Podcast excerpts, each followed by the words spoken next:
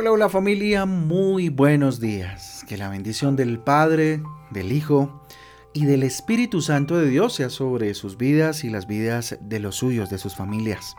Con ustedes su pastor y servidor, Fabián Giraldo, y la Iglesia Cristiana Jesucristo Transforma. Hoy les invito a un tiempo devocional, tiempo de transformación, de renovación, de confrontación, si así se quiere, con la palabra de Dios.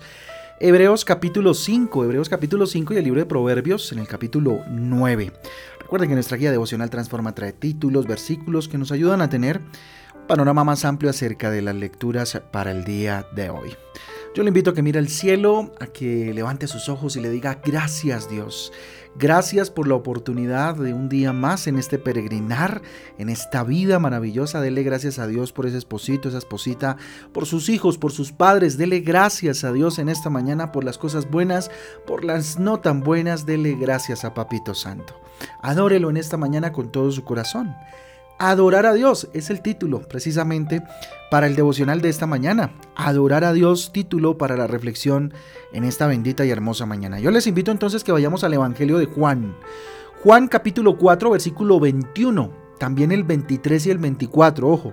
Juan capítulo 4, 21 y el 23 y el 24. Dice lo siguiente, Jesús le dijo, Mujer, créeme, que la hora viene cuando ni en este monte ni en Jerusalén adoraréis al Padre mas la hora viene, y ahora es, cuando los verdaderos adoradores adorarán al Padre en espíritu y en verdad, porque también el Padre tales adoradores busca que le adoren.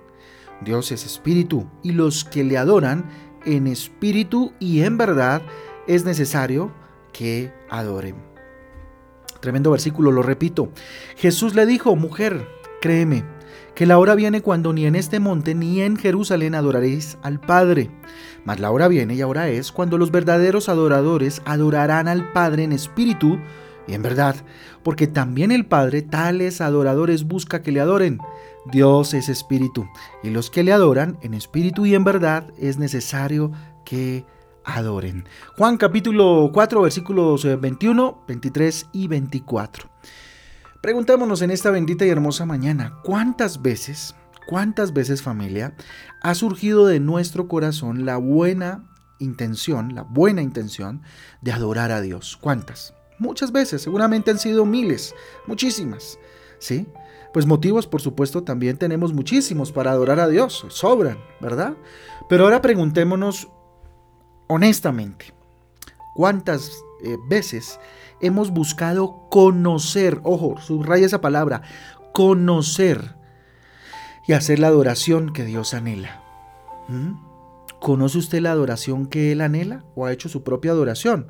¿Cierto? Que es válido, por supuesto, uno adora de acuerdo a lo que el Espíritu le dicta, ¿cierto? Y, y asumo que es así, ¿sí?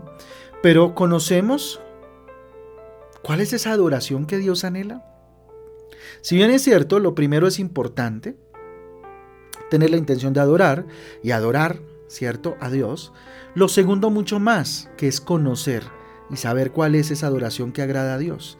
Porque de nada sirve que busquemos agradar a Dios si primero no conocemos lo que, eh, eh, eh, lo que es de su agrado, ¿no?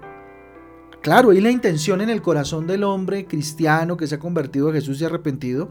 Hay la intención clara, tenemos. Yo me incluyo ahí, la intención clara de adorarlo y de agradarle. ¿Sí?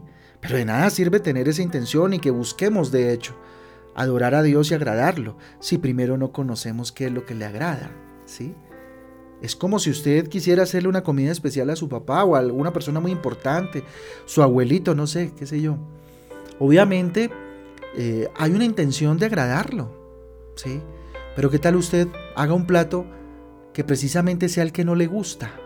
Por ejemplo, por ejemplo, a mí no me gusta, eh, eh, en mi caso, perdónenme que, hable de mí, el, pescado, por ejemplo, ¿cierto? Entonces, alguien que, no me conoce lo, lo, haría con una muy buena intención, pero a mí no me gusta. ¿sí? No es algo, pues me lo como, por supuesto, pero no es algo que sea como de mi, mi agrado, ¿no? Pero alguien que me conoce sabe que me gusta la carne, por ejemplo, ¿verdad?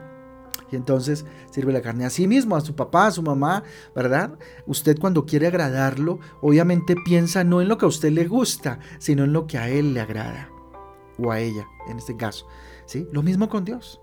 Al observar el encuentro entonces de la mujer samaritana con Jesús, podemos darnos cuenta eh, que ella le pregunta por el lugar correcto para adorar a Dios. O con este punto importante y particular, ella le pregunta qué, cuál es ese lugar perfecto, correcto para adorar a Dios.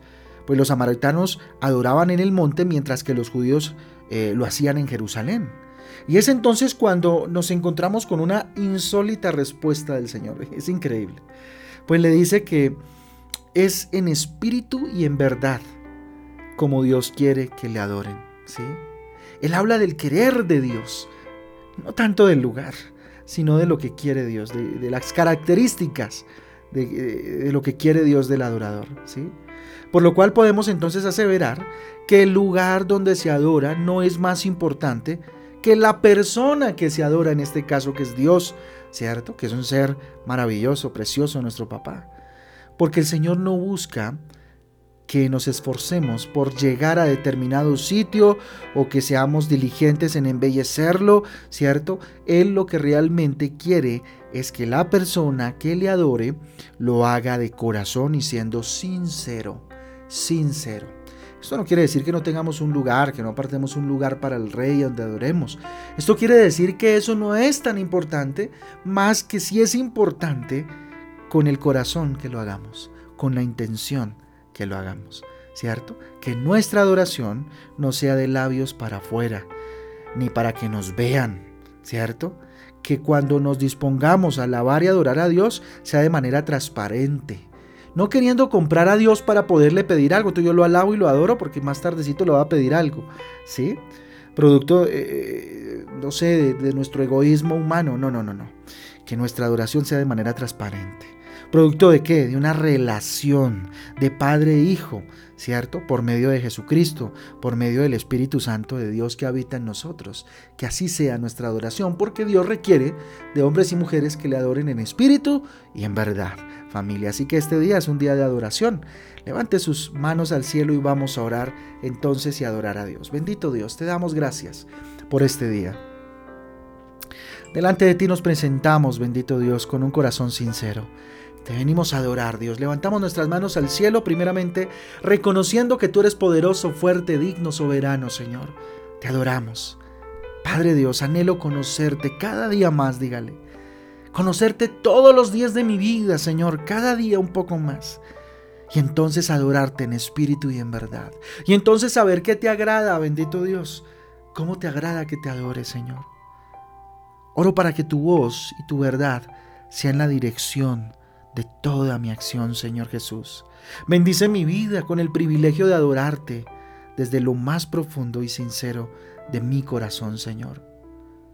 Hoy pongo mi vida delante de ti. Pongo mi corazón en tu altar, Señor, para adorarte. Que mi oración llegue, Señor, como olor fragante, Señor, a ti. Dígale, hoy te adoro, hoy te exalto y reconozco que tú eres amor, que tú eres rey, que tú eres poderoso que tú eres digno, bendito Dios, que tú eres omnipotente, que tú eres fuerza, que tú eres poder. Bendito sea tu nombre, tú eres sabio, Dios. Te adoro, dígale. Reconozco delante de ti lo que eres, lo que significas para mí. Tú eres mi papá, mi papito, Dios. Tú, Jesús, que moriste en la cruz del Calvario, ¿cómo no he de adorarte? Dígale, ¿cómo no he de reconocer? Lo importante que eres para mí. Espíritu Santo de Dios, tú que habitas en mi corazón, ilumíname. Tu Espíritu Santo de Dios, hermoso, precioso, paracletos, ayudador, digno de honor, de alabanza, de adoración. Bendito sea tu nombre. Bendito eres tú, Señor, para siempre. Danos la bendición de hoy, Señor, para enfrentar este día de la mejor manera. Te lo pedimos en el nombre del Padre, del Hijo y del Espíritu Santo de Dios. Amén y amén. Amén, amén familia del Devocional Transforma. A todos un abrazo, Dios me les bendiga, Dios me les guarde. Eh, nada, recordarles que a partir del domingo a las ocho y media de la mañana iniciamos nuestro eh, seminario de Semana Santa. ¿sí? Arrancamos entonces el domingo abrazando la redención, abrazando la obra de Jesús y apropiándonos en nuestra vida de ella para poderla reflejar. Así que familia, los esperamos para que juntos abracemos la redención en estas temáticas maravillosas que vamos a tener en esta Semana Santa. A todos, Dios me les bendiga, Dios me les guarde. Chau, chau.